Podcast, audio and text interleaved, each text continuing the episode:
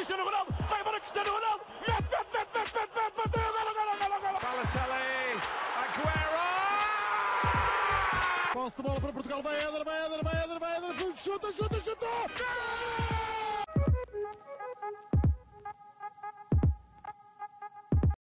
Olá a todos, bem-vindos a mais um episódio do nosso podcast Hispanenca.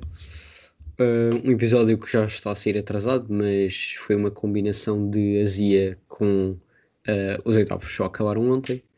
Portanto, estamos aqui precisamente para falar sobre esta etapa que já acabou do Euro 2020, um, em que pode-se dizer que houve algumas surpresas, um, mas vou aqui elencar os resultados Portanto, Portugal perdeu por 1-0 contra a Bélgica, um gol de Torgan Hazard. Um, a Itália venceu no prolongamento a Áustria.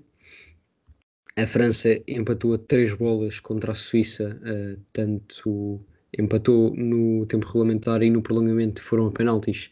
E a Suíça acabou por passar com um gol, uh, um penalti falhado, ou melhor, um penalti defendido por Sommer, uh, falhado por Mbappé. Uh, Espanha-Croácia também foram um prolongamento, um, 5-3 para a Espanha. A Espanha acabou por ganhar a Croácia, uma Croácia que acabou por ir para o prolongamento já bastante cansada. Ucrânia e Suécia também no prolongamento. A Suécia que viu um, um jogador a ser expulso no início do prolongamento e a Ucrânia acabou por marcar já depois dos 120 minutos. Um, Inglaterra-Alemanha por 2-0, um gol de Kane e outro gol de Sterling. Um, República Checa, Holanda, Holanda que também teve Países Baixos, para quem preferir. Um, eles que tiveram também um jogador expulso, o De Ligt, um, num lance completamente estúpido em que ele toca a bola com a mão, uh, e a República Checa acabou por conseguir fazer o 2-0. e o último jogo, Dinamarca-País de Gales, 4-0. Aquilo que se calhar diria eu que era o jogo mais equilibrado, acabou por ser o mais desequilibrado a Dinamarca ganhou 4-0 numa grande exibição de Dolberg e Damsgaard. Mas bem, Blanco, uh, que jogo aqui é que te surpreendeu mais ou qual é que gostaste mais? Bem, olá a todos. O que é que gostei mais? Claramente do jogo de Portugal? Não, agora a sério. Uh, olha, gostei muito de um, de um jogo que analisei que foi o País Baixos República Checa porque, ok, não foi das maiores surpresas do torneio, mas ainda assim foi, foi uma surpresa. E, e porque foi um jogo muito rico em oportunidades e porque não foi o. Está bem, o de Ligt é expulso, mas não foi uma vitória caída do céu, porque a República Checa dominou taticamente a Holanda uh, por completo. Enquanto, por exemplo, no França-Suíça tivesse períodos em que dominou a França, outros em que dominou a Suíça, Aqui a República Checa teve sempre mais ou menos o controle do jogo, tirando ali um pouco o início, que ainda estava a estudar um pouco os Países Baixos. E, e também estou a ganhar, estou a nutrir um certo carinho pelo futebol desta República Checa, que também tem uma grande base na formação e, no, e já na alta competitividade europeia do Slavia de Praga, que o Slavia de Praga tem vindo a ter. E, e, acho, e acho que estão a jogar bastante bem, acho que merecem estar onde estão. Em relação aos Países Baixos, não acho que fosse assim uma surpresa tão grande, porque apesar de terem feito 9 pontos na fase de grupos, vi-se ali claras debilidades defensivas e, e uma grande dependência face a Dipay no, no ataque, e foi isso que aconteceu. Está bem que tiveram aquela oportunidade do Malan, em que se ele tivesse sido um pouco mais de frieza e querido finalizar logo, em vez de fintar, isso foi antes mesmo da expulsão do Delirte, e podia ter feito um a 0 mas ah, acho que a República Checa fez muito bem o trabalho de casa, também estava sempre a condicionar o De Jong, por exemplo, e, e acho que foi, foi um jogo que eu gostei muito deste, destes oitavos. Rodrigo? Bem, desde já olá a todos. Um, para mim, a surpresa foi o Itália-Áustria. Uh, sinceramente, não estava à espera que, que a seleção austríaca aguentasse tanto tempo como aguentou e fazer a segunda parte que fez, eh, tanto do prolongamento, tanto nos 90 minutos. Foram sempre as segundas partes uh, melhores por parte da, da seleção austríaca, mas depois a, a, qualidade individual da seleção italiana veio ao de cima. Uh, Spinazzola está a um grande nível, como eu destaquei na análise, e como podemos ver, eu gosto sempre muito de observar as estatísticas, apesar delas não dizerem tudo, mas é verdade que a Áustria fez apenas dois remates à baliza, mas quase tudo o que pende para o lado ofensivo é superior para a seleção austríaca. Um, a seleção italiana está com algumas debilidades, o imóvel está em baixo de forma, uh, o Berardi também. O meio campo acho que fica sempre melhor com Locatelli, mas foi, eu como acho que aqueles que pelo menos ouvem regularmente os nossos episódios uh, percebem que eu gosto muito da seleção italiana e é, uh, posso dizer, a minha segunda, a segunda seleção.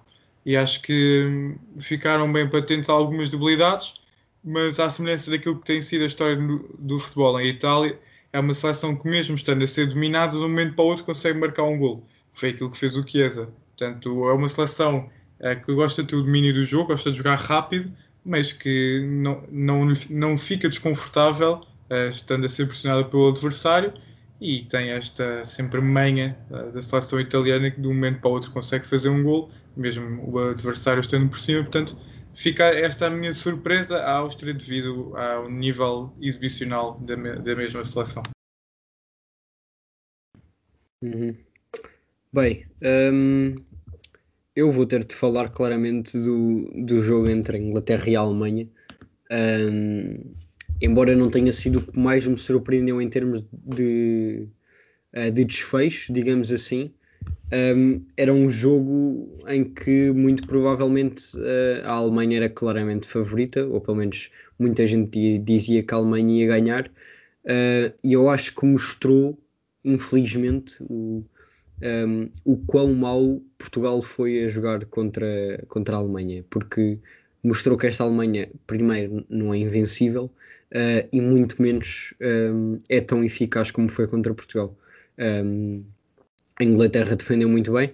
Aqui, se virmos aqui a, a defesa com que a Inglaterra alinhou, uh, Kyle Walker fez como terceiro central e não como lateral. Um, e sendo também um, um defesa que está habituado a subir também conseguia atacar, atacar bem. Um, e é, é estranho ver como é que a Inglaterra consegue ganhar 2-0 contra a Alemanha, uh, deixando jogadores no banco, como o Grealish, que acabou por entrar e fazer uma assistência, mas também Mason Mount, Eden Sancho, Phil Foden, Rashford, uh, Bellingham. Uh, Rocha, Mount não jogou porque estava com Covid, só agora é que recuperou. Ah, foi? Ah, ok. Mas estava no banco. Eu, eu acho que isso está mal, porque ele só. Não, ele, ele, ele não estava com Covid, ele tinha estado em isolamento porque tinha estado em contato com o. Ah, exato. Foi, ah, pois foi. Foi, foi, foi ele e outro. Foi e o se, calhar, não jogaram por estarem com falta de ritmo, se não puderam estar a treinar. Exato, exato. Já foi por aí. Mas pronto, uh, Sancho, Foden, Rashford e Bellingham são jogadores em que tu olhas e, e, e causa surpresa como é que não precisas deles para ganhar, para ganhar uma equipa alemã. E portanto surpreendeu-me nesse aspecto. Uh, e se bem se recordam, eu disse que a Inglaterra ia ganhar este euro. Veremos se vai concretizar. Um, mas e agora uh, pelo lado negativo? Uh, ou seja, qual é que foi a seleção que se calhar me desiludiu mais? Um, sinceramente acho que foi a Suécia. Um, podia ir para a França, mas se calhar é demasiado óbvio mas um, ou a Suécia, para mim, ou a Suécia ou o País de Gales. O País de Gales mais, porque pronto, 4-0 é sempre um resultado pesado.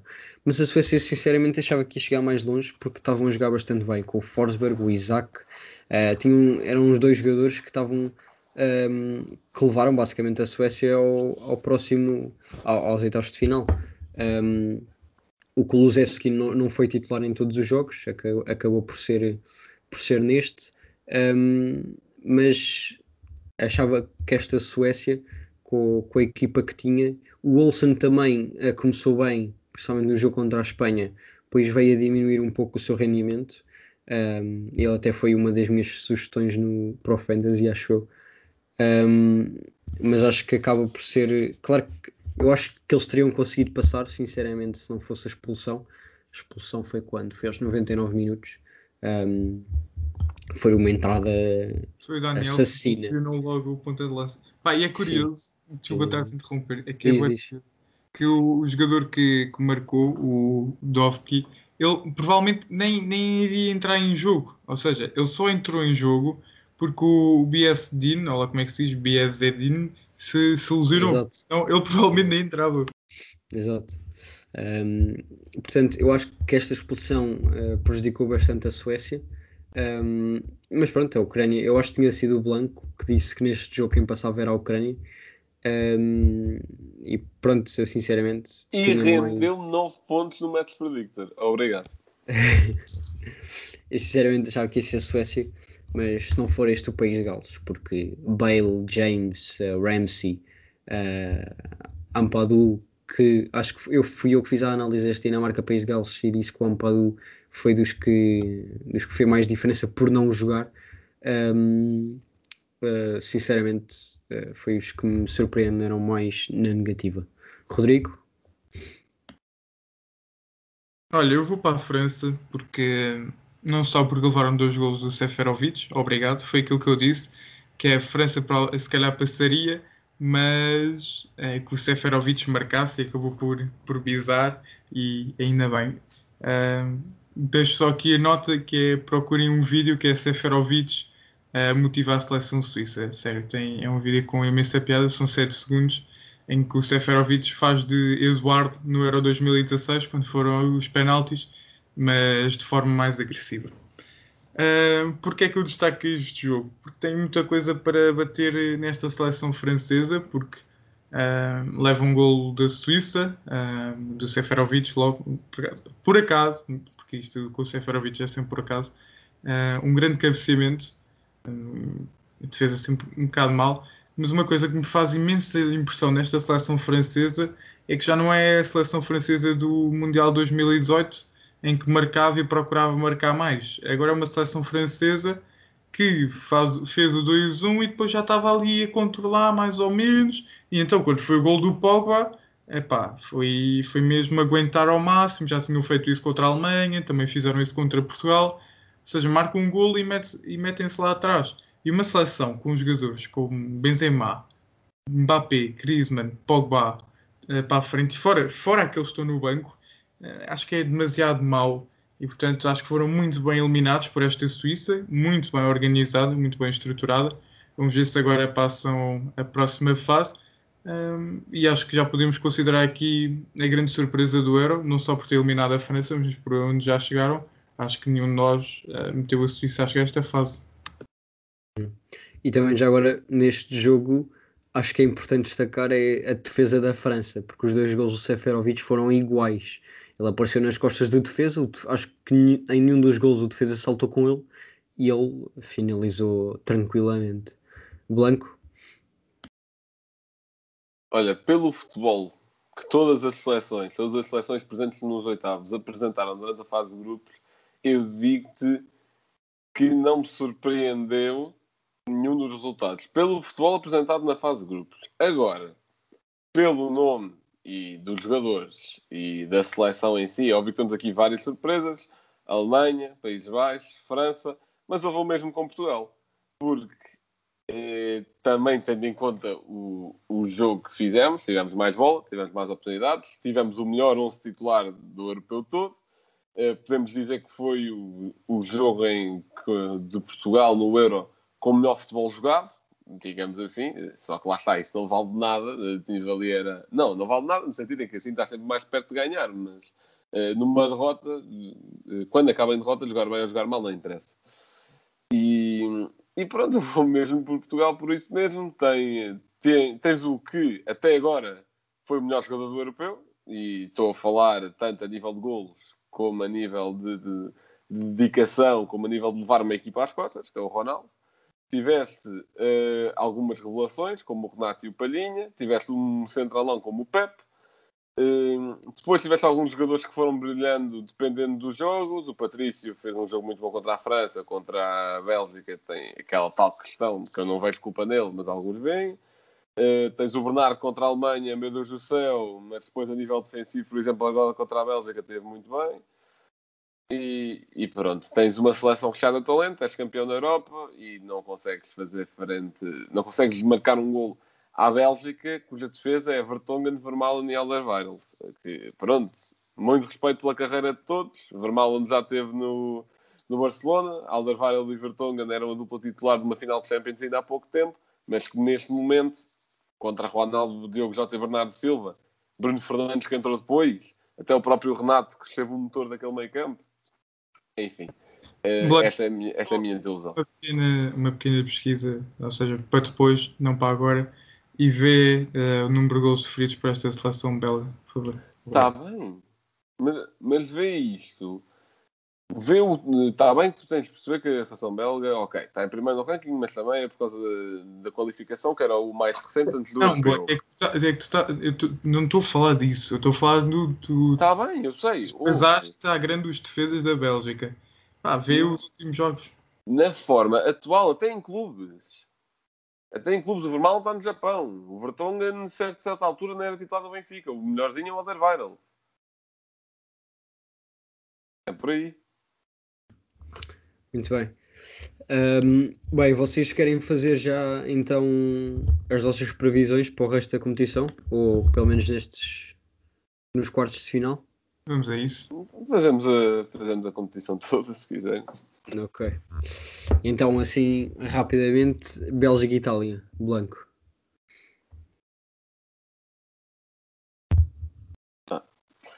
Bélgica e Itália, é pá, pelo futebol apresentado pelas duas, e vimos que a Itália hum, apresentou muitas debilidades contra a Áustria, eu vi que a Itália dá 3-1 ou 4-1 à Bélgica. Ah, Rodrigo? Estou aqui à espera.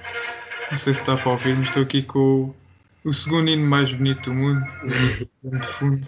Pá, tem de dar Itália. Espero que a Itália vença isto. Ahm, eu vou continuar com a minha teoria que a Itália não, não vai sofrer muitos gols até ao final. Ah, e vou dizer eh, um sólido 2-0 para, para a seleção italiana. Eu Bem, espero bem eu- que o primeiro hino mais lindo do mundo fosse o do Benfica. Não sei se ele estava a considerar isso um hino. Eu falei de países, pá. Sei que somos uma grande Ah, nação. pronto.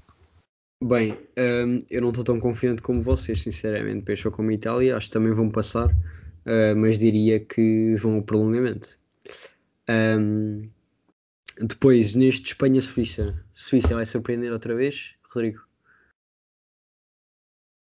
Epá, hum, isto é outra. Não, eu acho que a Suíça, por muito respeito à exibição que tiveram contra a França, se a Espanha estiver atenta, se não acontecerem coisas como aconteceu ao Unai Simone, ah, acredito que a Espanha tem mais que condições para passar. Hum, o Sepovic vai melhorar a sopa outra vez, portanto, 3-1 para a Espanha. Blanco? Para que a Espanha vem muito amoralizada, porque, é pá, os dois primeiros jogos eu não dava nada à seleção espanhola, mas nos últimos dois marcaram 10 golos. Foi o que eu Portanto, disse. Vocês estavam a me desprezar a Espanha. É pá, não, e o Luís Henrique já fez muitas decisões que não se compreendem. Mas parece que a seleção espanhola ganhou uma nova vida, também com a reentrada do Busquets, que é muito importante. Portanto, eu vou dizer eh, que a Espanha ganha num 4-2. Muito bem. Eu também vou para a Espanha. Acho que sinceramente foi, não foi sorte a Suíça eliminar a França, mas não sei se vai ser prolongado depois do jogo contra a Espanha. E a Espanha até jogou bem contra a Croácia, portanto. Ahm, Inglaterra e Ucrânia, eu posso começar já neste e não sei se acho que o Blanco será vai dizer diferente. O Rodrigo bocado estava a fazer sinal também disse que era a Ucrânia, mas neste aqui. Não, não, não. Inglaterra, eh, ou 100%. seja, vocês sabem aqueles feelings depois de vocês já terem feito a coisa, pensarem, eia não. É pá, foi o que me aconteceu. Não sei. Ah, mas bem, eu vou para a Inglaterra. Ah, Blanco. Olha, eu acho que a Inglaterra vai morrer na praia neste Euro, mas acho que não vai ser aqui. Eu acho que eles ainda passam pela Ucrânia e que, e que é só mais à frente.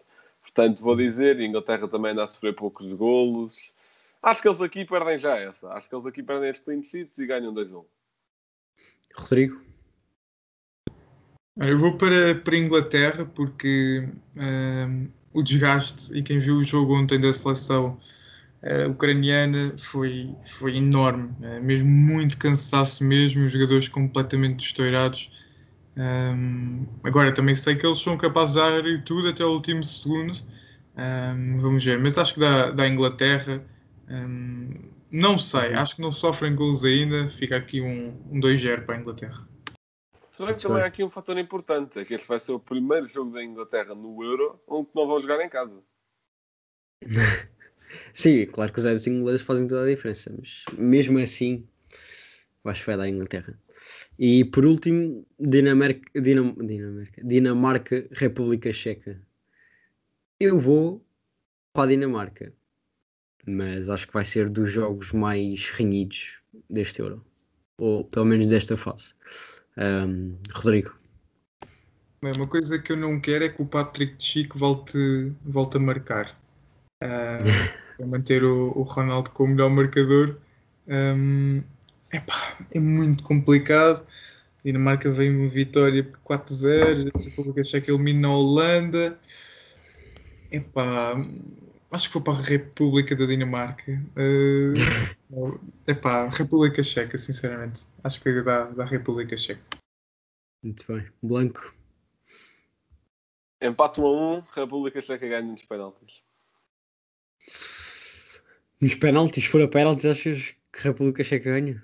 Não, Olha, com o Schmeichel a defender penal. Exato, mas acho. que Vai, vai dar, vai dar. muito bem. O Vaklik também tem estado bastante bem. Não sei, não sei como é que ele defende penalti. Isso é, isso é uma realidade totalmente diferente também para o guarda-redes. Mas... Muito bem. E então, agora, rapidamente, Itália e Espanha. Rodrigo. Epá, eh, acho que da Itália vai ser daqueles jogos muito fechados, se acontecer naturalmente, pode não acontecer, ser daqueles jogos mesmo muito fechados que vai ser decidido ao pormenor 1-0 para a Itália. Ok. Blanco. E eu vou dar um 2 a 1 para a Itália. Eu vou com o Blanco, 2 a 1. Um, Inglaterra e República Checa. Que foi a República Checa, né? O Rodrigo também disse. Blanco. República Checa 2, Inglaterra 0. Estou a falar a sério. Se, a menos que, República o, Checa a, na final. a, menos que, a menos que vá o Sancho e o Foden e o Mount lá para dentro ao mesmo tempo. Ok. Se for igual ao que tem sido, 2-0 para a República Checa. Rodrigo. Epá, não consigo, com todo o respeito à Inglaterra, eh, à República Checa, pá, à Inglaterra. E em Wembley, as meias finais são Wembley, tal como a final, hum, 3-0 para a Inglaterra. Eu vou para um 2-0, mas para a Inglaterra. E na final, então, Itália, Inglaterra. Rodrigo. 5-0 para... Não, 5-0 também não. 2-0 2-0 para a Itália. Olha, eu vou, e para ser fiel à minha aposta inicial, eh, vou para um 3-2 para a Inglaterra. Blanco. Era um grande jogo. Epá, eu só sei que se a Inglaterra perde a final em casa, o país vai Mas ainda, ainda não se sabe se é um Wembley, porque eles ainda estão a ver por causa do Covid. Epá, Pode então ser é em Roma, decidam rapidamente a final daqui a 12 dias. Sim, e se for em Roma é em casa de Itália, portanto muda completamente. Ah, ou em Wembley ou em Roma. Epá, eu só sei. Olha, eu digo-te mais. Eu acho que quem jogar em casa perde. Eu acho que é mesmo assim. Mas pronto, nos moldes. Vá, tentando abstrair nesse fator casa também é bastante importante. Mas. Vou, vou querer uma final emocionante. Vou querer um 3-2 para a Itália. Muito bem, então fica aqui já, já não sei em quantas previsões é que vamos, mas pronto, eh, fica aqui mais uma. Provavelmente daqui a 3 Eu só, eu só sei que, eu só sei que erramos em todas. É o que eu estou a dizer, daqui a 3 dias fazes outra. Yeah. Estamos a chegar ao final de mais um episódio e, como sempre, o Blanco tem um facto. Bem, eu podia vir com aquele facto de que nunca houve um europeu que não contasse com a França ou a Alemanha nas semifinais e só houve um que não contou com nenhum deles. eh, eh, não, foi ao contrário. Nunca houve nenhum que não houvesse nos quartos de final e só houve um que não, que não contou com eles nas meias. Só que eu agora nem me lembro de qual edição é que foi.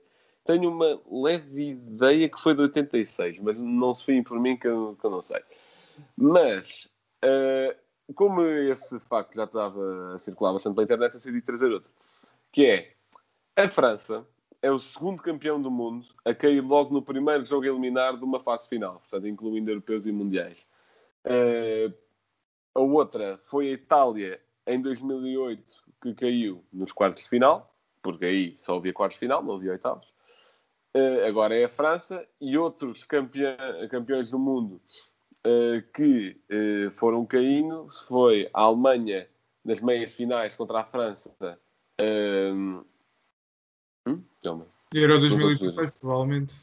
Pois, exatamente, 2016. Isto estava aqui mal, estava escrito 2014. Uh, depois, a Itália, em 84, que era campeã do mundo, nem se apurou. E eh, a Inglaterra, em 68, foi para. eh, perdeu nas meias finais. Eh, e, foi, e foi no Mundial de 66 que venceu a Portugal do Eusébio. E, aliás, obviamente que esta estatística, eu disse isto mal, obviamente que é só europeus. Eh, porque nem faz sentido ser europeus em mundiais. Sim, E- mas já e sabemos que no Mundial 2022, devido à Pois, maldição. é que eu fico, não, é que eu fico confuso por causa daquele 2014, é por isso que eu disse os dois. Não, não, eu estou a dizer que então. no Mundial 2022 a França não passa à fase de grupos devido à maldição do vencedor do Mundial. Isso é verdade, também existe. Rocha, o teu momento cultural. Bem, não podia deixar de ser eh, relacionado com a Inglaterra. E portanto, vai ser a série da Netflix da English Game ahm, apenas por uma razão. It's coming home. Rodrigo, quem é o teu emplastro? Ora bem, eu peguei aqui em, em Portugal, ehm, ou seja, peguei na seleção portuguesa, mas hoje, dia 30 de junho, faz 19 anos que o Brasil se sagrou pentacampeão eh, do mundo. e neste Mundial de 2002, em que a Turquia ficou em terceiro lugar, a Coreia do Sul ficou em quarto, eh, houve aqui bastantes surpresas na fase de grupos, como por exemplo num grupo como Dinamarca, Senegal, Uruguai e França, Uru- Uruguai e França ficaram nos dois últimos lugares. Portugal ficou em terceiro num grupo com a Coreia do Sul, Estados Unidos e Polónia. Um, a Argentina ficou em terceiro no grupo de Suécia, Inglaterra e Nigéria. Um, portanto, foram assim estas as maiores surpresas. Quem é que estava neste europeu, eh, este Mundial 2002 a jogar por Portugal? Temos o Paulo Sousa, eh, que esteve agora a treinar a Polónia, e, claro, tinha de destacar aqui na altura a defesa do Benfica, o grande Marco Caneira, que foi ao Mundial 2002. Tu sabes que tu sabes quem é que fez parte desse plantel do Brasil que foi campeão. Ou não sabes? O Polga. Exatamente. Exatamente. Grande Polga. Tirei uma foto com o Polga no Rock in Rio 2012. Mas bem, Bem, Ahm, mas chegamos ao fim, mais um episódio. Ahm, já sabem que vão poder continuar a acompanhar todas as análises ah, dos jogos que restam, ou seja, quartos, meias e final. o Rodrigo ainda me deve uma análise do Alemanha-Hungria, mas tranquilo. Se calhar daqui a dois meses vais vê-la. Ahm, mas bem, foi isso. Fiquem bem e até à próxima.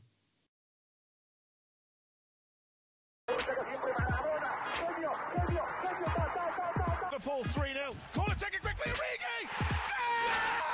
Está isolado Cristiano